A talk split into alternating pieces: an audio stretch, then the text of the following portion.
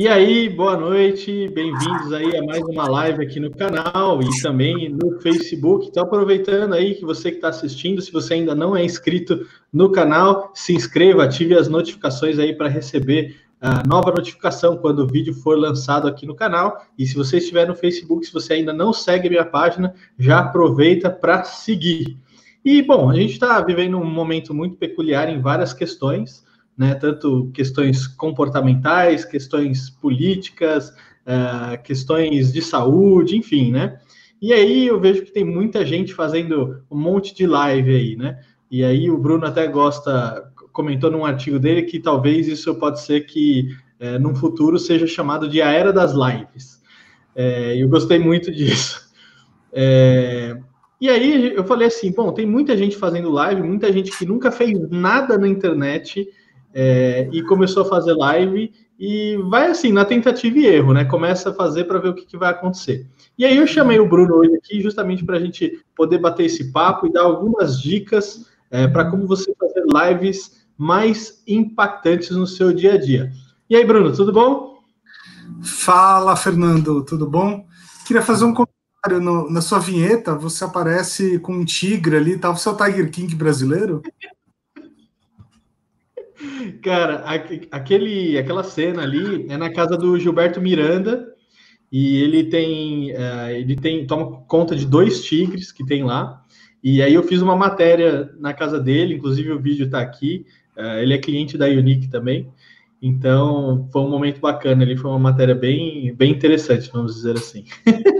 Muito bom. Aquilo chama muita atenção. É, chama atenção mesmo, eu sei. Ô, Bruno, eu queria que você é, aproveitasse aí e se apresentasse é, um pouquinho rapidinho, porque tem gente que está assistindo, mas ainda não é, te conhece, né? Não sabe o que, que você trabalha, qual que é a sua especialidade e tudo mais. Bom, para quem ainda não me conhece, é, meu nome é Bruno Scartozoni, eu sou um especialista em storytelling, eu estudo e trabalho com isso há pelo menos 12 anos. É, hoje eu sou cofundador da Story Talks, que é uma consultoria de narrativa e expressão que faz um monte de coisas, entre elas um curso que o Fernando fez. Estou apontando para o lado errado aqui. Não, agora está certo. Agora está certo, o curso que o Fernando fez. Uh, e também, por acaso, já vou fazer, já vou meter o jabá aqui, tá bom? Um curso que a gente está lançando agora, que é o Eco Essencial da Comunicação Online, que inclusive tem tudo a ver com esse assunto aqui de hoje. Excelente, excelente. Storytalks.com.br é o site da nossa empresa. E vocês têm feito é, diversas lives lá no canal do YouTube de vocês também, né? Também, exatamente. Pois é. Bacana. Um e... parecido aqui. Ô Bruno, eu até fiz o convite para o pessoal em vários grupos de WhatsApp e tudo mais, e eu falei pro pessoal assim: olha, já convida aquele seu amigo ou sua amiga que faz aquelas lives que são um porre, é, e fala para eles virem assistir a live, né? É, claro, com um tom de brincadeira e tudo mais, porque a gente sabe que nem todo mundo que está fazendo live é um comunicador é, natural, né? Como o Paulo gosta de dizer é, ou é, tem experiência com comunicação, com lives e tudo mais, né? Mas, bom, eu queria aqui é, começar perguntando o seguinte: é muito diferente falar em público da maneira física, como as pessoas talvez estejam mais acostumadas, é, comparando com o digital, por exemplo? Olha, ótima pergunta. É, sim, tem diferenças, obviamente né? Mas eu quero começar pela, pelo que não é diferente, né? É, no fundo, se comunicar num palco, numa apresentação, numa sala ou pelo vídeo, tá? É, ou até por um texto, no fundo tudo isso é comunicação. E tem alguns princípios de uma boa comunicação que servem para todos os casos, tá? Então, de uma forma geral, se você se comunica bem fora da tela, né, não tem por que você não se comunicar bem na tela também. Tá? Agora, é claro que existem algumas pequenas diferenças. Eu vou falar uma delas aqui. Tá? Se a gente estivesse num bate-papo num palco, ou se eu estivesse aqui dando uma palestra num palco, é, teria uma série de, de, eh, de artifícios né, para chamar a atenção das pessoas, para segurar a atenção do meu público. Por exemplo, movimentação. né? Eu estaria andando aqui de um lado para o outro do palco, eu estaria, sei lá, eu, eu, eu, teria mais controle sobre o meu corpo, né? Não que eu não tenha controle sobre o meu corpo agora, né? Eu tenho total, é, total controle sobre o meu corpo. Mas eu teria mais controle sobre o, o que eu quero que apareça, como é que eu quero me movimentar, etc. Estando aqui no live, não tem isso, né? É, tendo aqui numa live, eu estou parado dentro de uma caixinha. Eu posso fazer algumas coisas, eu posso ir para frente, para trás, posso eh, mostrar minhas mãos, eu posso fazer algumas coisas, mas é muito mais limitado, tá? Então, por exemplo, essa é uma diferença. Então, aqui eu, eu dependo muito pouco dos meus pés, né? Aliás, eu não vou usar meus pés. Então, eu tenho que depender muito da minha mão. Se quiser mostrar seu pé, fica à vontade, não tem problema nenhum. Tá? Opa! Aqui, Mas, falando sério, gente, assim, tô, tô usando todas essas palhaçadas para manter vocês atentos, tá? Porque lembrem-se que o desafio aqui é manter as pessoas atentas. É, e tirando essas palhaçadinhas aqui, o que, que eu tenho como recurso? Mão e voz, né? Mão e voz é muito importante. Por exemplo, tem, é, pode ser que a gente tivesse, lá, pode ser que eu estivesse mostrando minha tela aqui, né? Um, pode ser que estivesse dando um share screen aqui qualquer e eu estivesse mostrando minha tela e minha tela estivesse grandona na tela e eu pequenininho aqui do lado. Putz, aí minha mão já, já se perdeu, porque ninguém vai ver. Aí a concentração vai ficar na tela, né? Concentração vai ficar na tela e eu tenho que segurar a atenção do público na voz, né? Então a comunicação online tem essas pequenas diferenças, sim, mas de um modo geral, uma boa comunicação serve em qualquer lugar. Legal. E, aproveitando aí que você comentou dessa questão da tela, né? Ah, muita gente tem é, o hábito de utilizar nas suas apresentações os famosos PPTs, né? Ou os PowerPoints, né? Como é que ficam é, os slides nessa questão das lives e tudo mais? Porque, por exemplo, nas lives que eu faço aqui no meu canal, é, eu não utilizo PowerPoints, né? É um bate-papo que eu tenho uh, com um convidado, mas eu tenho alguns recursos, por exemplo, a vinheta é, de abertura do canal, uma vinheta de fechamento, aparece aqui as perguntas, eu projeto algumas perguntas é, na tela para ajudar na dinâmica e tudo mais, né? Uh, mas tem gente que às vezes sente falta, porque tem muita gente que fica usando, inclusive, os PowerPoints como guia né, daquilo que vai ser é, dito e tudo mais. E aí, como é que fica na questão da, das lives? É a mesma questão também do presencial? Olha, é basicamente a mesma questão, né? Uma coisa que a gente fala bastante, eu e meu sócio, né? Você sabe disso? Você sabe disso? a mão aqui agora. Uma coisa que a gente fala bastante é que quando 99% das pessoas vão começar a montar uma apresentação, o que, que elas fazem? Elas abre, abrem o PowerPoint no computador delas. E elas começam a jogar informação lá dentro do PowerPoint, né? Depois elas vão pensar como é que elas vão comunicar aquelas informações. Então, gente, está errado. Né? Completamente errado.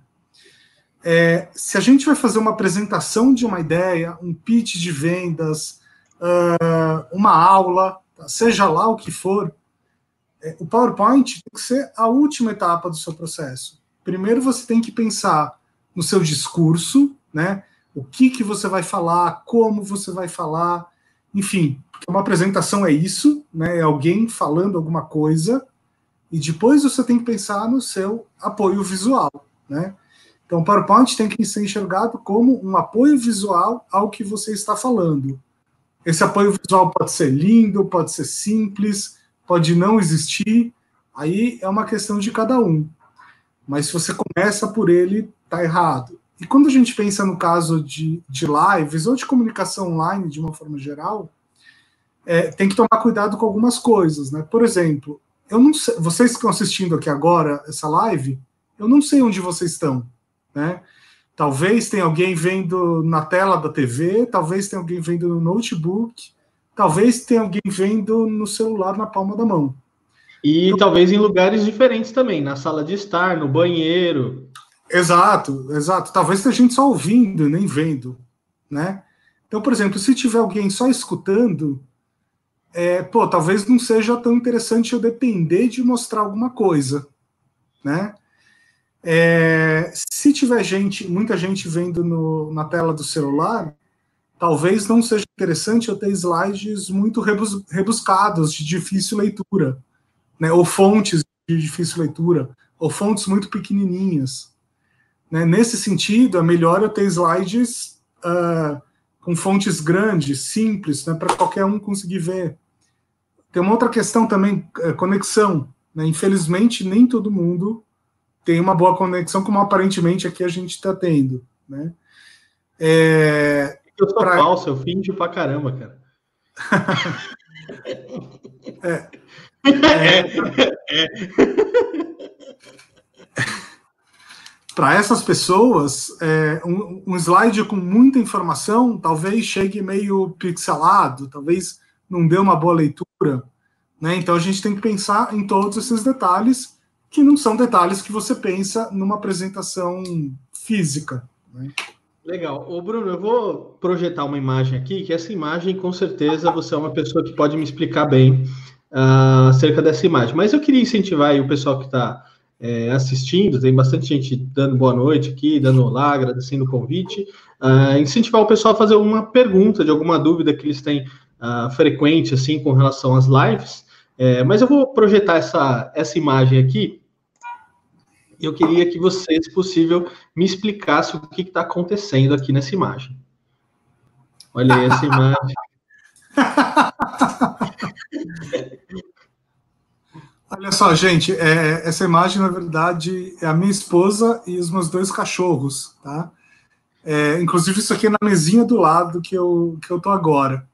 O que, que acontece? Minha esposa estava fazendo uma call com, com o pessoal do trabalho dela e, de repente, né, vieram meus dois cachorros lá e um deles queria, inclusive, colo. É, cada um dos meus dois cachorros tem 35 quilos cada um. Levinho, né? Levinho, então vocês já podem é, imaginar. Mas o que, que, eu posso tirar, que, que, eu posso tirar de lição dessa, dessa foto? Que é uma foto engraçada, até publiquei no, no Instagram e publiquei num artigo que eu fiz também. É, gente, a gente está vivendo momentos sem paralelos né, na, na, na história da humanidade. De repente, todo mundo está dentro de casa fazendo um negócio que pouquíssimas pessoas fizeram. Pior ainda, com família, com gato, papagaio, cachorro, filho, filha, avô, avó, todo mundo junto. Então, assim, é meio natural acidentes aconteçam. É meio natural que um gato pule no teclado, que o cachorro peça colo, que a criança passe atrás pedindo alguma coisa. Como diz o, o meu sócio Paulo, né, surfe o caos. Né? Essa é a nossa dica o caos está acontecendo, não tem muito o que fazer. Surfa isso, né? Se acontecer alguma coisa engraçada, bizarra, fofa, traz para dentro da live e bola para frente. Teve é. até uma esposa fez ali, né? Agora, falando sério, era uma reunião séria de trabalho, né? Tinha chefe dela lá naquela reunião, tinha superiores dela. Vocês acham que não foi gostoso para eles verem o cachorro na tela? Claro que foi. Provavelmente foi a melhor coisa da reunião. Né? É, outro dia, inclusive, teve um caso bastante curioso do, de uma sessão online da Câmara dos Deputados. Não sei se você viu isso. Você não, viu? não vi, não vi. Ah, não, do Neto, do Neto. Isso, tinha um deputado falando e de repente apareceu o Neto pedindo alguma coisa e tal. E aí o deputado ficou meio sem graça, não sei o quê, e o Rodrigo Maia, que é o presidente da Câmara, uh, virou e falou assim: não, seu deputado, é, é... fala para o seu neto dar um tchauzinho para a gente tal. Aí o neto foi lá, deu um tchau e o Rodrigo Maia até emendou, né? Falou assim: ah, é... eu não lembro a frase exata, mas alguma coisa tipo assim: ah, é importante para alegrar esse momento pesado e tal, sei lá, alguma coisa assim. Não, e eu vejo que. Se Rodrigo Maia, se Rodrigo Maia surfa o caos, qualquer um pode. Não, então, é que às vezes a gente tem a, a uma noção que talvez num lugar que é específico para uma apresentação, para uma palestra, é, você não, não possa ocorrer imprevistos, né? Mas por mais controlado que seja o ambiente, imprevistos podem acontecer, né? O PowerPoint parar de funcionar no meio da apresentação, uma criança começar a chorar. E eu lembro de uma situação, você conhece os melhores do mundo? Conheço. E, e aí tem um, uma, uma peça deles, assim, que eles estão ali e tal, e aí tem um nenê que começa a chorar na peça, está sendo gravado, assim, e é muito engraçado, assim. E aí ele tava com uma espada na mão, assim, e ele fez assim, cala a boca, nenê! e aí todo mundo começou a rir, porque não, aquilo não fazia parte da, da, da peça, claro, do, do, espetáculo, mas é isso que você falou. Ele surfou o caos, se aproveitou do momento para fazer um negócio engraçado, todo mundo deu risada e depois de um tempo o nenê parou de chorar. Não sei o que, que fizeram com a criança. É isso, é, é isso. Assim, mesmo que não tenha nenê, você pode levar um tombo no palco, né? Você pode. Gente, tudo que pode acontecer acontece num palco, né? Eu dou aula e dou palestras há, há 10 anos já tudo que vocês possam imaginar já aconteceu comigo enquanto eu dava aula. É, eu já tive nariz sangrando, já tive diarreia no meio da aula. Então, assim, não é muito diferente. O que, que você vai fazer? Você contou dessa história da diarreia no curso. É, cara. surfa o caos. Né? As pessoas se identificam com você. Todo mundo já viveu isso ou vai viver um dia. Tá tudo bem. Bacana. Tem a pergunta aqui, mas essa pergunta eu vou segurar ela mais para o final da live, que é como prender a atenção das pessoas. Mas segura aí, não vamos responder ainda é, sobre, sobre essa, essa pergunta ainda. É, ô Bruno, o que, que você não gosta em uma live? Eu tenho alguns pontos interessantes aqui, mas eu queria saber primeiro a sua opinião. O que, que eu não gosto em uma live? É, pô, essa pergunta é boa, hein? Essa, essa pergunta não estava não, então deixa eu, deixa eu começar, então, como enquanto você ainda alinha os pensamentos. É, uma coisa que eu falo para o pessoal é falar sobre aquilo que você domina. Então, uma coisa que me incomoda muito, quando eu já vejo uma propaganda de live, e hoje o que eu acho que não está faltando é propaganda de live para a gente assistir live, ser convidado para participar de live e tudo mais é, quando eu vejo que uma pessoa que eu conheço vai falar sobre um tema que ela não domina. Aí eu falo, putz, mano. Aí isso já me desanima pra caramba e muito dificilmente eu vou entrar nessa live. É, ou se eu entro numa live e eu vejo que a pessoa ela tá falando sobre uma coisa que ela não conhece.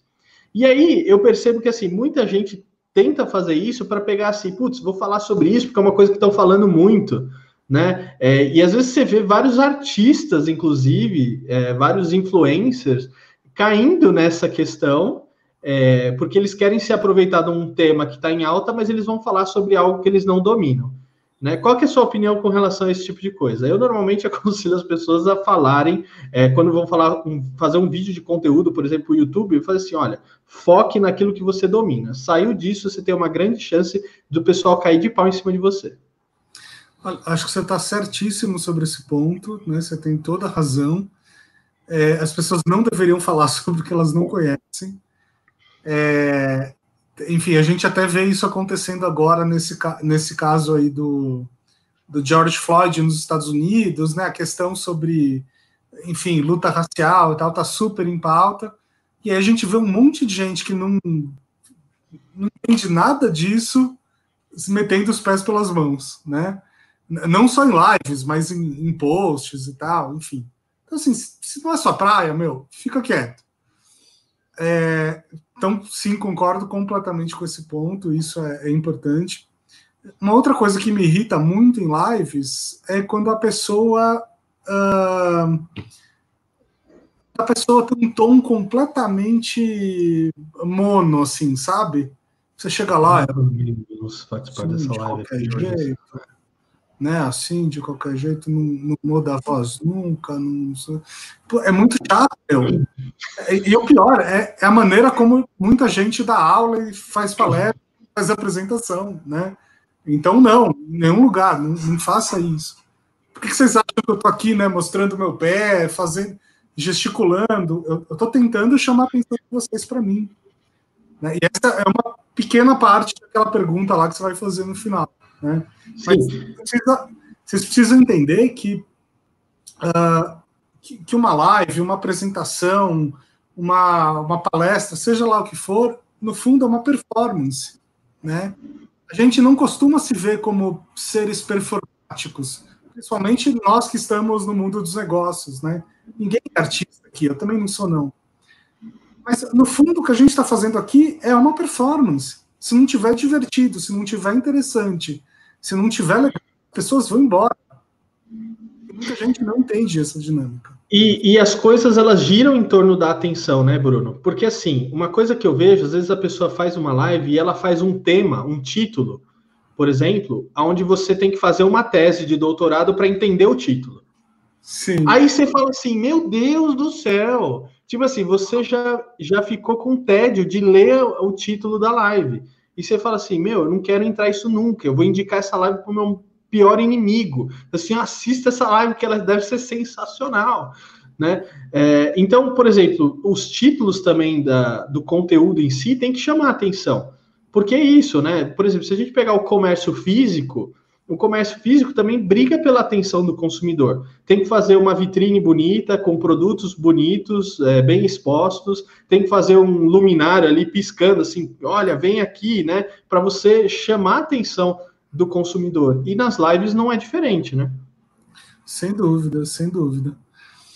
É, e, e, sabe outra coisa que me irrita muito também, mas aí, infelizmente, não é o problema da pessoa, né? Mas conexão ruim me irrita muito, né? Você é, está tentando assistir a live e aí fica tudo quebrado, e a pessoa tenta e vai e volta. Então tem uma dica importante aqui, hein, gente. Muitas vezes o 4G é melhor do que uh, o Wi-Fi. Então, se o Wi-Fi não está funcionando na sua casa, vai pelo celular. Muitas vezes o 4G me salvou. Boa. Não, e aí você já entra até numa questão que é assim, pessoal tomar cuidado com os testes, principalmente quando estiver ao vivo. Eu entrei numa live semana passada e a pessoa ficou sete minutos e meio só falando assim, e aí, pessoal, tá bom o som? Vai me mandando aí feedback. Quem tá aí? Quem? Ah, manda mensagem aí para saber quem tá aí.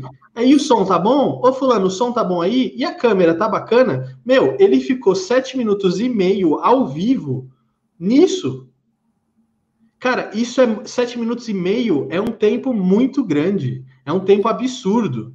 Então, assim, meu, enquanto de conteúdo você poderia ter falado em sete minutos e meio? Então, cuidado com esses testes ao vivo. Por exemplo, a gente foi fazer essa live aqui, o Bruno entrou dez minutos antes, já para ver se estava tudo funcionando. A gente, ó, oh, Bruno, eu já expliquei para o Bruno, Bruno, a dinâmica mais ou menos assim, assim, assim, assim, tá, tudo certo, tá, não sei o quê, ok. Aí depois a gente bateu um papo ali e assim, Bruno, ó, vamos entrar ao vivo, ok, ok para justamente não ficar fazendo é, isso ao vivo, porque putz, é, sete minutos e meio ninguém vai ficar esperando ali todo esse tempo até você é, começar o conteúdo. Isso não faz o menor sentido. Exato. Inclusive a gente tem uma boa metáfora para isso, né? Porque assim, uh, vamos pensar em dois tipos de histórias, tá? Um filme de ação e uma novela. Um filme de ação é extremamente condensado, né? É meio pauleira, assim é uma cena de ação atrás da outra e a coisa vai acontecendo, não dá muito tempo de, de respirar e tal. Já numa novela, é, a novela precisa ter uma duração longa, né? Então tem muita coisa que vai se arrastando e tal, é, e não tem nada de errado com isso, faz parte do produto, né? Uhum. Novela é assim e faz sentido ser assim, mas ele precisa arrastar a história dos personagens.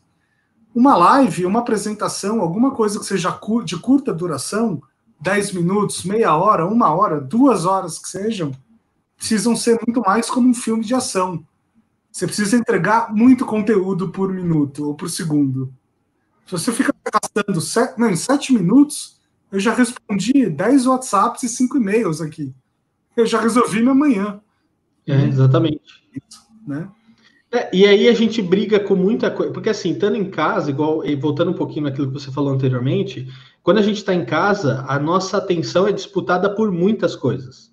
Muitas coisas. Pode ser um, desde um videogame, um joguinho no computador, é, o celular, o WhatsApp mandando mensagem, as redes sociais, uma notícia que aparece nova, que às vezes tem, eu deixo ali para receber notificação do meu portal favorito, por exemplo.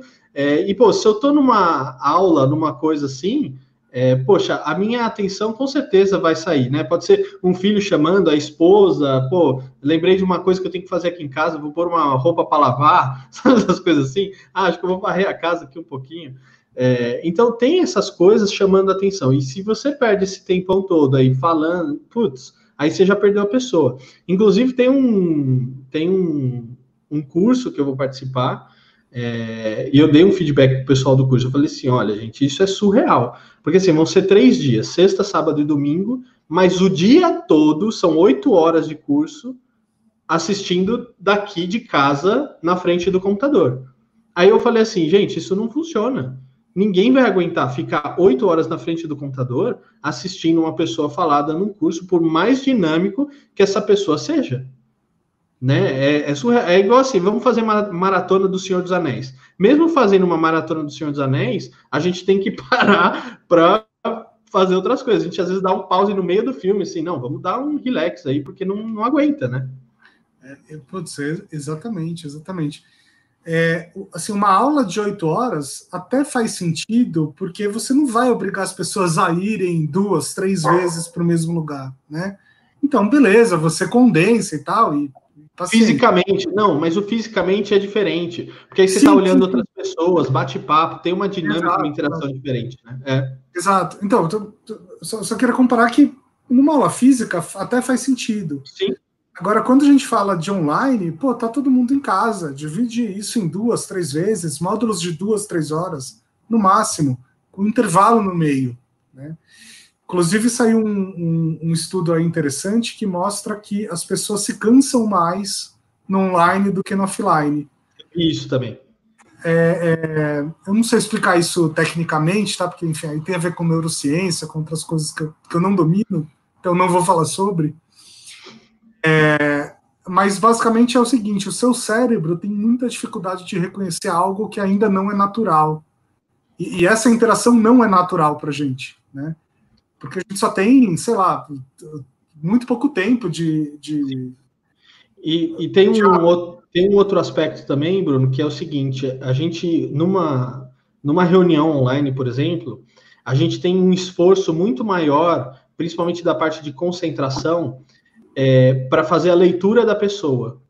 Então você tem que ter uma concentração muito bem, muito maior para ouvir e principalmente para ler a, é, as expressões faciais dessa pessoa. Que às vezes numa reunião presencial, numa reunião física, isso é muito mais fácil para a gente no dia a dia, né? E aí você pode olhar assim para outros lados, por exemplo, para você distrair, para dar aquela respirada, vamos dizer assim. Quando a gente está no online, se eu fizer isso aqui, ó, por exemplo, vixe, eu já perdi um monte de coisa, né? Poxa, mas o cara falou, o que, que ele falou, o que não falou, ai meu Deus do céu, né? Então, realmente, é isso que você falou, cansa muito mais, e a gente fica só, meu, teve um dia, assim, nessa quarentena, que eu fiz, tipo, cinco reuniões online, cada hora com uma média de é, cinco horas, é, uma hora de duração, e teve uma que foi duas horas e pouco. Cara, eu fiquei podre. E aí, eu não estava entendendo. Eu falei assim, gente, mas o que que está acontecendo? Eu estou em casa, eu estou muito podre, né? E aí, depois que eu fui ver essa matéria que você comentou, aí eu falei assim, puxa, não dá. Eu tenho que, no máximo, marcar duas reuniões por dia, no máximo. E é o que eu tenho feito. No máximo, duas reuniões, porque senão não dá conta, a gente fica podre, fica exausto. Né? É isso, é isso, exatamente. E, mas, por um outro lado, também, eu vejo que é, isso traz um motivo talvez para a gente tentar ser mais objetivo. Cara, eu já, já participei de reuniões, eh, uma reunião né, presencial que durou mais de oito horas, porque faltava objetividade. Porque aí para, assim, aí começa a falar de outro assunto que não tem nada a ver, aí de repente, ah, agora vamos tomar um café, agora vamos isso e tal. Então, assim, o online também é, talvez nos, nos, traz uma oportunidade aí para a gente pensar em ser mais objetivos, principalmente a questão de lives, né? Não dá para a gente ficar numa live ali enrolando, enrolando, enrolando, assim, meu, chega no assunto logo, né? Pois é, pois é. é. Assim, a questão da objetividade, no fundo, é importante em qualquer tipo de, de reunião, né? Como disse a Camila Freitas aí, a reunião que sido e-mail, né? Várias são assim. Exatamente. Bom, tem bastante gente aqui deixando comentário, eu até não destaquei todos que estão aqui, da Natália, do César, a Márcio, Alessandro, é, mas eu queria é, incentivar vocês aí a fazer uma pergunta para o Bruno para a gente poder extrair mais conteúdo dele aí. Fala, Bruno, eu acabei Pergunta, te interrompendo. Perguntem, gente, perguntem. É, mas eu queria fazer uma distinção aí que é o seguinte: muita gente pensa assim, ah, então numa live é, eu tenho que eu tenho que ser objetivo, eu tenho que trazer as informações direto, eu não posso contar nenhuma história? Não, não é também não é bem assim, né? Por quê?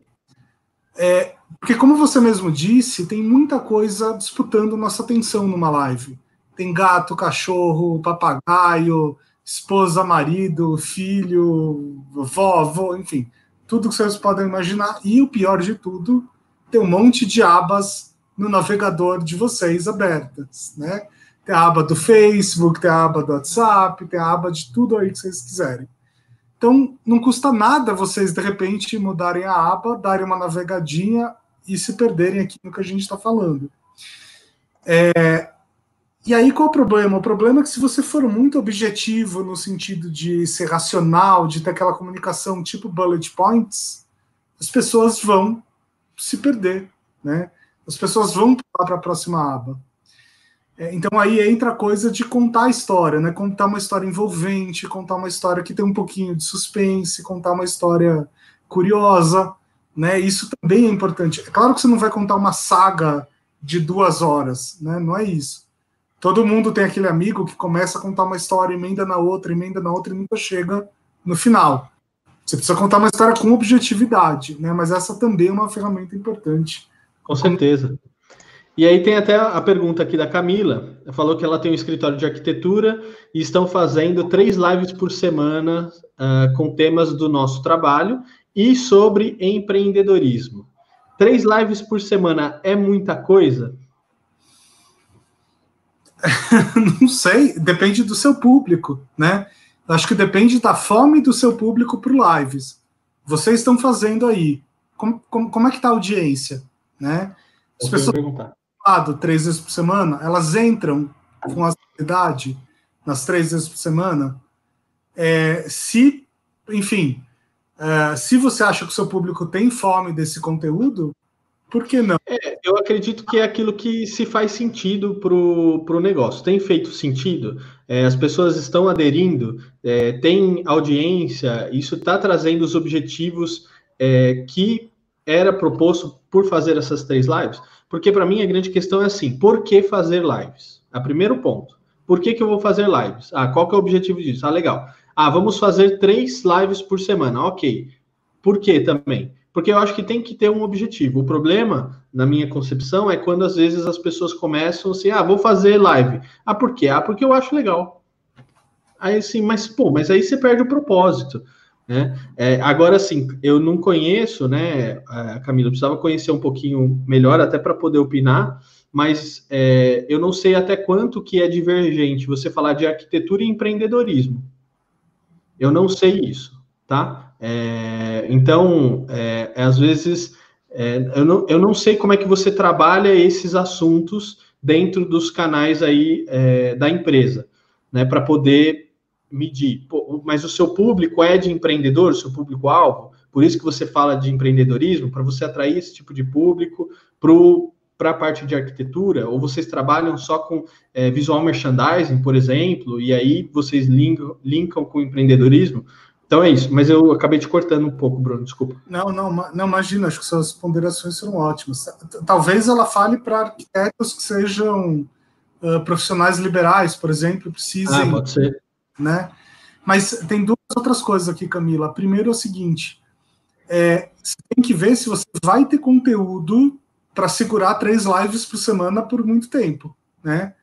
Porque tem isso, pode ser que você extingua todo o seu conteúdo, aí vai ser um problema. É, e tem um outro ponto, precisa ver se o seu público não vai enjoar de você três vezes por semana. É, é, um pouco de escassez é interessante, né? Então, o público ficar esperando para te ver de novo daqui sete dias, ou daqui sei lá quantos dias, pode ser interessante. Então, não tem uma resposta certa para isso, mas. É. Eu acho que, assim, quando a gente fala de é, redes sociais de maneira geral, o que eu sempre falo para os clientes é a gente precisa ter recorrência e consistência. Não adianta fazer um post, ou um vídeo, ou uma live e achar que a gente mudou o mundo. A gente precisa ter recorrência e consistência para atingir resultados. É... Agora, uma das coisas, ela até perguntou aqui, é que se tem algum é, horário melhor do dia para fazer a live. E aí, isso depende muito do seu público-alvo. Então, eu já vi o pessoal fazendo live 5 horas da manhã. né? Então o cara assim, gente, é, todo dia eu vou fazer uma live aqui às 5 horas da manhã. E se você quer acompanhar, você vai ter que acordar às 5 horas da manhã. E bombava a live do, do cara. Claro, o cara já era um influencer, já tinha muitos seguidores e tudo mais. É, mas você tem que ver o seu público, a sua audiência, qual que é o melhor dia, o melhor horário para você fazer. E aí, algumas coisas também podem funcionar com tentativa e erro, né? Por exemplo, poxa, fiz uma live aqui na segunda e foi a, uma meleca que não deu certo, né? É, mas claro, tem alguns horários que às vezes são um pouco mais complicados, tipo assim, uma live meio-dia, né? Entre meio-dia e uma hora. Pô, você sabe que o pessoal tá almoçando, né? É, às vezes o cara não vai ali pegar o prato de comida, ele quer ver um, por exemplo, eu gosto de sentar e ver uma série, é, ver alguma coisa legal enquanto eu tô comendo, entendeu? Então, é, aproveito nessas, nessas questões. Não sei se o Bruno tem mais alguma coisa para acrescentar. Não, acho que é, é, é bem isso mesmo. Legal. É, tem aqui a pergunta do Alessandro. Vocês acreditam que as lives vieram para, para ficar mesmo após é, voltarmos à vida normal? Olha, eu acho que sim. Né? Talvez não com essa quantidade, porque a verdade é que a gente tem uma oferta enorme de lives agora, porque as pessoas estão sem nada para fazer, né? Sem nada para fazer significa elas até estão tra trabalhando, mas elas não perdem mais tempo no trânsito, né? Não perdem mais tempo, sei lá, fazendo outras coisas que a gente fazia. Então sobrou tempo, entre aspas, para fazer muita live. Eu acho que vai dar uma diminuída, mas veio para ficar assim. Né? Porque é um, é um. É um. Como é que eu vou dizer? É um recurso, é um, recurso, um formato que, que ficou, né? As pessoas gostaram. Esse é o fato. Então não tem por que não continuar acontecendo. Eu é, acho que é um acho... ferramenta de marketing também para as empresas. É, eu acho que assim tem a tendência a diminuir como tudo, na verdade. Né? De, e, e, aí tudo eu digo assim, por exemplo, às vezes as empresas elas começam um projeto e às vezes elas querem um resultado muito rápido, muito imediato. E quando a gente fala de rede social e tudo mais, esse resultado não é imediato, não é rápido. A gente tem que pensar um pouquinho mais a longo prazo, principalmente dependendo do tema que você é, faz ou está se propondo a falar, né? Então, é, por exemplo, às vezes muita gente que eu vejo vai começar a fazer live, aí vai fazer umas quatro, cinco, e de repente essa pessoa vai sumir e não vai fazer mais. Porque ela esperava algum tipo de resultado e não teve. Por exemplo, outro dia no meu canal, uma pessoa falou assim: Ah, eu fiz uma live e entraram três pessoas. E aí ela, tipo, ela queria uma justificativa. Por que, que entraram só seis pessoas? Eu assim, não sei, eu não sei quantas pessoas te seguem nas redes sociais, qual que é o engajamento dessas pessoas nas suas redes, é, qual horário que você fez a live, você foi falar sobre o quê, como é que foi o convite. Por exemplo, eu fiz a miniatura do, desse convite aqui, eu pus uma foto totalmente inusitada do Bruno, porque normalmente as pessoas põem lá, né, as fotos que a gente já conhece, é cruzando o braço, é, né, uma coisa, uma pose mais normal do Facebook. E aí o Bruno tá assim na, na, na miniatura, assim, pô, uma coisa diferente para poder chamar mais atenção, porque é justamente isso, né? Então eu acredito que é uma coisa que vai ter, é, vai continuar, pelo menos no momento eu não vejo isso acabando, mas eu acredito que é uma coisa que vai diminuir é, bastante sim. Vamos ver aqui, convidado. É, o Alessandro está falando, convidado e conteúdo é o que diferenciam. É exatamente isso. É, por isso que assim, nas lives, é, dificilmente eu vou fazer uma live aqui no meu canal sozinho, né? É, pode ser que uma ou outra, dependendo, talvez, mas eu acho que é mais bacana quando você tem um convidado que aí você está trazendo um conteúdo para enriquecer, né? Um cara que, assim, pô, ele domina isso aqui, então ele vai somar o conteúdo, né? Você também acha que os convidados é, ajudam Sim. bastante nessa questão, né, Bruno? E, e, eu acho que uma coisa legal da, da live, né, é que ela permitiu com uma maior facilidade a conexão entre pessoas que de repente estão muito longe, né? É, nada impede o, o, Fernando de trazer um próximo convidado que, sei lá, tá em outro país, está em outro estado. Ah, ontem eu fiz uma, com o cara tava no Canadá. Pois é. Não, aliás, eu tô em outro estado, tô em Brasília agora. Ele tá em... é, então, olha só. É, não que isso não tivesse disponível antes, mas é que ficou natural, né? Agora é, é simplesmente natural. De uma certa forma, a, a, a esse momento de pandemia que a gente está vivendo fez com que as pessoas eh, se aproximassem, né? Porque é, a distância que eu tô do Fernando é a mesma distância que eu tô do meu vizinho aqui do lado. Ninguém pode se ver mesmo, né? Olha lá, outra pergunta do Eric. Bruno, eu tenho visto muitas lives e a coisa que mais tenho visto são âncoras que não sabem servir de escada para os convidados, querem falar mais que eles. Qual o melhor papel do entrevistador? Olha, ótima pergunta, Eric. Muito boa pergunta. É, o entrevistador, eu acho, eu acho que é exatamente isso que você colocou, né? Ele tem que servir como, como, como alguém que ajuda a projetar o, o, o entrevistado, alguém que tira o melhor do entrevistado, né? É, claro que o entrevistador pode, pode fazer considerações, claro que o entrevistador também pode falar, que é o que está, inclusive, acontecendo aqui, né? Muitas vezes eu dou uma resposta, o Fernando tem uma baita experiência com, com vídeo, com YouTube, com uma série de coisas, então ele, obviamente, também tem muita propriedade para falar desse assunto aqui. Então, claro que isso pode acontecer, mas o ideal é que, além disso, o entrevistador ele tire o melhor do convidado. E acho que aqui a gente pode aprender um pouco com programas de entrevista, sabe? Então, se você vai fazer esse papel, dá uma olhada nesses programas tipo talk show, vê os que você gosta mais, né? Eu vou dar uma dica aqui. Eu gosto muito do podcast da revista Trip, por exemplo, que é, que é sempre o Paulo Lima, que é o dono barra editor da Trip, entrevistando pessoas diversas.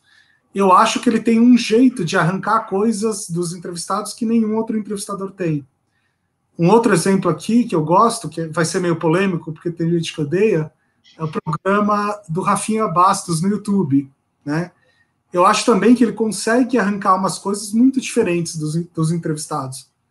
Porque tem isso também, né? Tem gente que, pô, tem gente que é muito famosa e está sendo entrevistada aí toda semana. São sempre as mesmas perguntas. O que, que você vai perguntar de diferente? Né? Exato. Exato. É, bom, aproveitar aí o momento, gente, para quem ainda não é inscrito aí no canal, já se inscreve aí no canal, ativa as notificações, deixa seu like aí. É, isso vale para o Facebook, vale também é, para o YouTube também, quem estiver assistindo no YouTube, quem estiver assistindo no Facebook. E vamos continuar com as perguntas aqui, que tem pergunta bacana aqui para a gente comentar. Marcelo, Bruno, o que você acha de fazer uma copy, roteiro, antes de gravar uma live? É, vamos, vamos lá. É, primeiro eu diferenciaria copy e roteiro, né? Uh, porque copy, pelo menos no sentido do mercado brasileiro de comunicação, não tem esse sentido de, de roteiro, de entrevistas e tal. Tá? Copy tem um outro sentido. Então, assim, se você fosse fazer um, um vídeo para YouTube onde você fala sozinho, ou mesmo uma live onde você está falando sozinho, sem nenhuma interação, até faz sentido fazer uma copy, que seria um, um sei lá, vou dar uma definição aqui meio é, meio simplista, tá? Mas seria tipo um texto vendedor, ou enfim, um discurso vendedor. Aí faz sentido. Agora, ter um roteiro para uma live, sim, né? Então, por exemplo, uh, eu, eu tenho uma live que eu apresento toda semana com o meu sócio. A gente tem um roteiro. Então, sempre tem uns parágrafos iniciais que são mais ou menos os mesmos isso já está lá escrito. É, sempre eu coloco três ou quatro perguntas, que é para esquentar antes, as, antes das pessoas começarem a perguntar. Opa, aqui, né? Aqui, sei lá. É, é, é agora eu não sei onde. É, depende de onde vocês estão vendo. Se no Facebook embaixo também. Enfim. É, então tem lá umas três ou quatro perguntas que eu quero fazer. No final, eu quero dar os recados do tipo, ah, assine o canal, não sei o quê. Então, isso está tudo lá também, né? É, então, nesse sentido, ter um roteiro é muito bom. O que, eu faço? Eu deixo o Word aberto aqui na tela e quando eu precisar, eu consulto e, e vou lendo. Você faz isso também?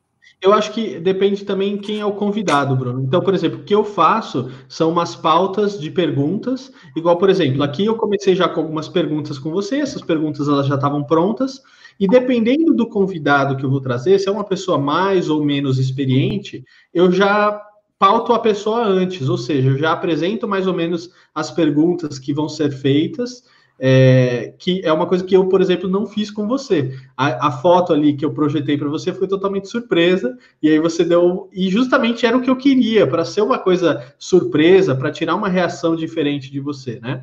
É, agora, tem gente que não reage muito bem quando, ah, nossa, ele fez essa pergunta, ai meu Deus, e agora? Então, como você é, já tem experiência com isso, eu não te pautei antes. Eu falei, cara, vamos bater papo é, e vamos conversando em cima da nossa experiência e tudo mais. Então, basicamente, eu tenho é, conduzido dessa maneira as lives que eu tenho feito por aqui. Uh, o Jefferson perguntou, falando sobre questão de roteiro, se existem modelos de roteiro ideal para lives. Eu acho que aí já um pouco meio que é, nessa questão de, de pauta e tudo mais, a gente já abordou um pouquinho sobre isso, né, Bruno? É, acho que a melhor dica que eu. Assim, primeiro, a palavra ideal ali me chama atenção, né? Ideal não, porque cada live tem o seu, o seu roteiro, o seu jeito, né? Mas o que, que eu te diria? Assista lives de pessoas que você gosta e repare no, no que, que você acha mais interessante. E copia, copia na cara dura, né? As ideias estão aí para serem copiadas mesmo. Então, o que, o que você gostou, o que você achou que funcionou aqui hoje, pode copiar, leva para o seu roteiro. O que não funcionou, não leva. É isso aí, Ô, Bruno. E vamos lá para a pergunta de ouro aí que a pessoa, o pessoal está esperando aí, né? Que é e assim, como é que a gente faz? Como prender a atenção das pessoas? Porque a gente falou de como chamar, né? Pô, vamos fazer um título chamativo, onde eu não preciso fazer uma tese de doutorado para poder entender é, vamos fazer uma arte bacana, pô, legal, tudo isso eu vou chamando, mas uma vez que a pessoa ela entra na live, é, eu preciso prender a atenção dessa pessoa, né? Como é que a gente prende a atenção das pessoas? Olha, eu vou separar essa pergunta em dois, essa resposta, aliás, em dois pilares, tá? O primeiro pilar é o pilar da expressão, e aqui eu vou tomar emprestado um monte de coisas do meu sócio, que ele que é o, o especialista em expressão. Mas numa você tem que tomar cuidado principalmente com duas coisas. Primeiro, voz, né? Voz é muito importante, tá? É, então, assim, varia, tenta variar a voz para não ficar sempre monocromático. Tenta falar alto, porque você nunca sabe como é que a pessoa está ouvindo, né? É, se você falar muito baixo, você pode ser que todo mundo ouça. Né? É, então, tenta trabalhar a sua voz da melhor maneira possível. Outra coisa, o seu corpo, né? E como eu falei numa live, você, né? Eu não posso me movimentar muito, vai ficar estranho se eu ficar me movimentando. É tipo o boneco de Olinda, do posto, assim. É, né? não vai dar certo. Mas a mão você pode usar, tá? Então, tem vários estudos que mostram que, que você mostrar a palma da sua mão uh, gera confiança no seu público. Isso vale ao vivo, isso vale na câmera também, tá? Claro, não é para você ficar o tempo todo assim, né? tipo, é natural, gesticula tal, sabe? É, enfim. É, não precisa mostrar o tempo todo, né? Às vezes você deixa aqui embaixo, aí você traz, enfim, usa as mãos, tá? Isso é, isso é importante, mãos e voz. Uh, o segundo ponto aí tem a ver com o conteúdo, né? E aí no conteúdo, o que, que eu posso te falar? Conte histórias. Tá? Pô, Bruno, mas como assim conta histórias? Eu vou ter que contar uma mega saga de duas horas, a saga do Senhor dos Anéis? Não, não é isso. Né? Mas o que, o que é uma história? Uma história, no fundo, é um formato, né? É, é, uma história é um jeito de organizar fatos. Então, quando você tem fatos, você precisa, todo mundo precisa falar de fatos, né? Quando você tem fatos e coloca esses fatos numa determinada ordem, você está contando uma história. E aí, da neurociência à psicologia, tem vários estudos que mostram que quanto mais a gente conta histórias, mais uh, as pessoas prestam atenção, tá? Por isso que, vou dar um exemplo aqui, hoje em dia ninguém tem tempo para mais nada, né? Mas quando uma série te encanta, você fica, sei lá, você vai criar tempo na sua vida, né? Você vai varar a noite para conseguir terminar de ver uma, a sua série preferida. Ou então, ninguém consegue ficar mais do que cinco minutos se olhar para o celular. Você tem que olhar para o celular a cada cinco minutos. Mas se um filme for bom, né, você vai ficar duas horas se olhar para o celular. Então, o que, que explica isso? É essa técnica de contar histórias, o que a gente chama de storytelling. Então, o que é uma história? Uma história são fatos organizados da seguinte maneira: um personagem, né, em busca de um desejo, em busca de alguma coisa, enfrentando uma série de desafios para chegar lá. Reparem que todos os filmes que vocês já viram usam essa estrutura. É sempre o cara que quer conquistar a menina e tem que enfrentar uma série de problemas para chegar lá, né? nunca é automático. O super-herói que precisa salvar o mundo, mas para salvar o mundo ele precisa derrotar o vilão no meio. Enfim, tudo que vocês conseguirem colocar dentro desse tipo de, de, de estrutura, melhor. Tá? É, e uma das coisas que explicam isso é o uso da emoção. Emoção é uma coisa muito importante, transmitir emoção, né? Por isso que às vezes eu falo meio assim, né? Por isso que eu tento arrancar umas risadas de vocês, às vezes eu tento ser mais dramático, é, porque a gente se lembra quando a gente se emociona. Tá? Tem inclusive vários estudos que mostram que a memória está ligada à emoção. Por exemplo, todo mundo se lembra onde estava em 11 de setembro de 2001. Nossa, né? é verdade. O que, que você estava fazendo, o que, que, você, enfim, você lembra detalhes daquele dia. Talvez você não se lembre o que, que você almoçou hoje, né? Porque o almoço do dia a dia não, não, não traz emoção nenhuma. Ô, Bruno, você pode compartilhar onde você estava no 11 de setembro de 2001 ou você estava fazendo algo ilegal? Não, eu tava, tava na faculdade. classe da faculdade, estava no meio de uma aula e um, um, grupo de alunos de uma outra sala começou a bater na porta, o professor não entendeu nada. Aí ele abriu a porta, aí o pessoal falou assim: liga a TV, liga a TV que está acontecendo uma coisa, sei lá, eu não sei que palavra que eles usaram. Aí alguém ligou a TV, um prédio já tinha, já já estava pegando fogo. É, e aí logo que, que alguém ligou a TV na sala, veio o segundo avião. Então, olha como eu lembro de detalhes, meu, de um negócio que aconteceu 20 anos atrás, né? Então, se eu conseguir emocionar vocês de alguma maneira aqui nessa live, é, é, mais provável que o conteúdo fique na cabeça de vocês por mais tempo, tá? Então, tudo que vocês... Por exemplo, quando eu comentei aqui o episódio da, da diarreia, quando eu estava falando do surf caos, né? Eu não contei a história inteira, mas eu dei um trechinho da história. Vocês podem imaginar o resto. Cada um vai imaginar de uma maneira. Mas é o suficiente para vocês se colocarem no meu lugar, né? E para de alguma forma vocês absorverem essa informação, tá? Então contem histórias e emocionem. Boa. Tem uma pergunta do Eric aqui, uh, com relação a essa questão do storytelling, né? Que é como construir storytelling numa live, sendo que a interação do público pode quebrar o roteiro. Essa história, fatos devem ser organizadas nas perguntas que serão feitas? Olha, se for uma live com interação do público, realmente não, não dá para você ter um roteiro tão, tão rígido assim. Né? É, mas aí não é que você vai contar uma, uma história durante toda a live. A nossa live agora está com 53 minutos. Não é que a gente vai se preparar para contar uma história que dure 53 minutos.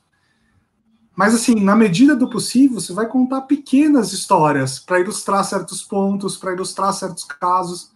Então, por exemplo, vamos supor que a gente estivesse dando uma aula online. Pô, uma, aula, uma aula online de 50 minutos vão ter, no mínimo, uns 10 pontos diferentes, né? Então, você poderia pegar cada um desses pontos e contar um pequeno caos sobre eles, para explicar como é que funciona, né? É, eu e até pegando como exemplo, Bruno, nessa live mesmo que a gente está fazendo, quantas histórias é, ou mini casos, né? A gente contou aqui nesse bate-papo que a gente está tendo. Pô, um monte. Eu já não consigo nem contar nas mãos mais, porque já passou de 10. Entendeu? Teve lá a sua esposa com os cachorros, teve a história da diarreia, teve 11 de setembro, uh, teve história com o seu sócio, teve aí do, do, na sala de aula, teve uma coisa que eu dei risada, teve, pô, teve uma série aí de, de histórias ou mini histórias, mini casos, caos, é, que a gente contou durante essa live, que a gente foi se aproveitando no momento, foi lembrando, teve alguns insights e foi, pô, mas aconteceu isso, aconteceu aquilo e assim por diante, né? Que foi dando, justamente foi dando as quebras aí é, da live e prendendo mais a atenção do pessoal, né? É, é exato, e assim, nem é que estavam planejadas, né? Foram acontecendo naturalmente. Aliás, ótima lembrança da, da foto da minha esposa, né? Porque vejam bem, a gente poderia transformar isso num momento cagação de regra com PowerPoint, né?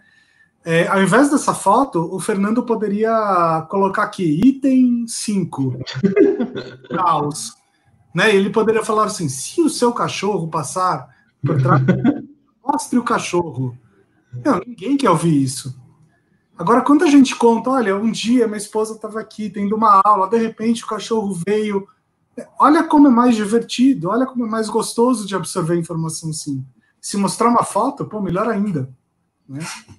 Legal. Ô, Bruno, e eu acho que para a gente, é, caminhando para o final aqui, é, como que a gente pode melhorar? Né? No final das contas, a gente está fazendo live, está fazendo um monte de coisa, o pessoal quer fazer, porque também é uma novidade aí, o pessoal vê todo mundo fazendo e fala assim, pô, eu não posso ficar de fora dessa, né?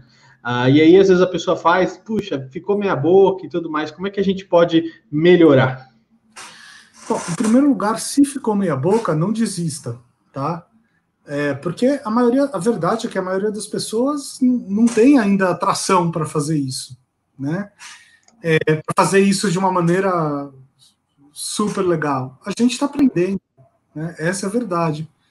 É, inclusive, vou até compartilhar uma história que quando começou a pandemia, eu tinha vários, tinha vários cursos e, e palestras marcadas e tal que, enfim, foram desmarcadas ou foram adiadas para sabe sei lá quando. Uma das coisas que eu pensei foi assim, bom, só sobrou falar por vídeo, né? Então eu vou ficar bom em fazer isso. E eu vou aceitar todos os convites que aparecerem para fazer isso. Os dois, três primeiros não foram tão bons assim. Porque embora eu esteja muito acostumado a falar em público, é diferente, né? Depois você vai pegando jeito. Né? Agora acho que eu estou muito melhor do que dois, três meses atrás. Sim. Então, uma primeira dica é assim: pratique. Tá? Praticar é muito importante. Não deu certo na primeira, vai na segunda, na terceira, na quarta, uma hora você, você as coisas engrenam. E tem uma segunda dica aqui. O que é difícil numa, numa live ou em falar para uma câmera né, é que a, o nosso cérebro engana a gente. A gente acha que não está falando com ninguém. A gente acha que está falando para uma tela mas não é verdade. Né? Minha voz está entrando aqui no, no, notebook e está saindo aí no, no computador de vocês, no celular de vocês, seja lá onde estiver. Então façam esse exercício de imaginar quem está ouvindo isso, né? Que é até legal, porque pô, eu estou vendo a carinha de vocês aqui do lado, tem os comentários e tal, é, é legal. Já dá para ter uma pequena noção. Mas às vezes a gente pode estar num. Por exemplo, você podia. Você, talvez você pudesse estar num estúdio falando que só tem a câmera e absolutamente mais nada. Então, imagina uma plateia do outro lado. Imagina as pessoas na cozinha lavando louça enquanto te ouvem, na sala, enfim. Imagina isso, porque aí você consegue ficar um pouco mais natural. Legal, aí tem a pergunta do Alessandro. Bruno, é possível contar, é, é possível uma mesma história ser contada em duas versões, ou seja, como protagonista e como vítima, e aí ele complementa, né? Assim mostramos a importância de uma boa narrativa, que é o storytelling. Oh, sem dúvida, né? Sem dúvida, Alessandro. É, vou, vou, entrar aqui num, numa parte mais polêmica, mas a gente vê isso acontecendo na política todo dia, né? Em qualquer lado, tá? Acontece um fato, um lado, um espectro da política vê de um jeito e outro espectro do outro e vamos falar a verdade, muitas vezes tem verdade nas duas interpretações, né? Tem alguma verdade nas duas interpretações. Tá, às vezes tem fake news, às vezes tem exageros, mas assim, as pessoas não são completamente loucas. Um filme do, do Woody Allen que é muito bom para responder isso, que chama Melinda e Melinda. É um filme meio difícil de achar, mas procura aí na locadora do Paulo Coelho que você, encontra. Beleza, Ô, Bruno, eu queria muito te agradecer aí por esse tempo, por esse bate-papo. É, aproveitar aí o pessoal se inscrever aí no canal do YouTube, seguir a página do Facebook e também aí é, seguir o Bruno nas redes sociais, para quem ainda não está seguindo. Tem Instagram, tem Facebook, tem LinkedIn, tem TikTok também, Bruno? Não, TikTok ainda não. velho demais para isso. Não, mas é uma próxima, é um, um próximo degrau, um próximo degrau. Então, cara, te agradecer aí mais uma vez, foi excelente esse papo. Agradecer a presença de todo mundo aí que esteve com a gente, interagindo. É, Adriana é, gostou muito das dicas, Daniel mandando um oi aí também. Valeu, Bruno. Espero que, pô, para mim, em termos de conteúdo, foi excelente e espero que a gente tenha agregado aí para o pessoal que assistiu para eles realmente poderem fazer uh, lives mais impactantes no dia a dia, né? É, para mim não foi tão bom assim, mas não, foi muito legal. É, foi muito legal mesmo, inclusive porque normalmente eu estou entrevistando as pessoas e, e é legal estar tá do outro do outro lado. Então, foi um prazer. Pode me convidar aí sempre que eu, que eu volto. E principalmente obrigado a todos vocês que, que nos acompanharam até agora. Então, olha só, conseguimos segurar a atenção de alguém. Legal, é isso aí. Gente, valeu. Até a próxima live. Um abraço.